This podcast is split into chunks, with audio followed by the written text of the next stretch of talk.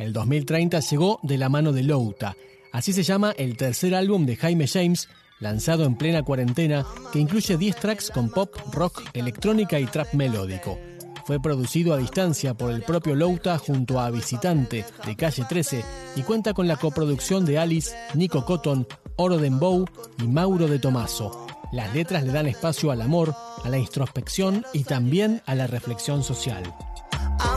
Rompeme el alma si cantara una de Gardel.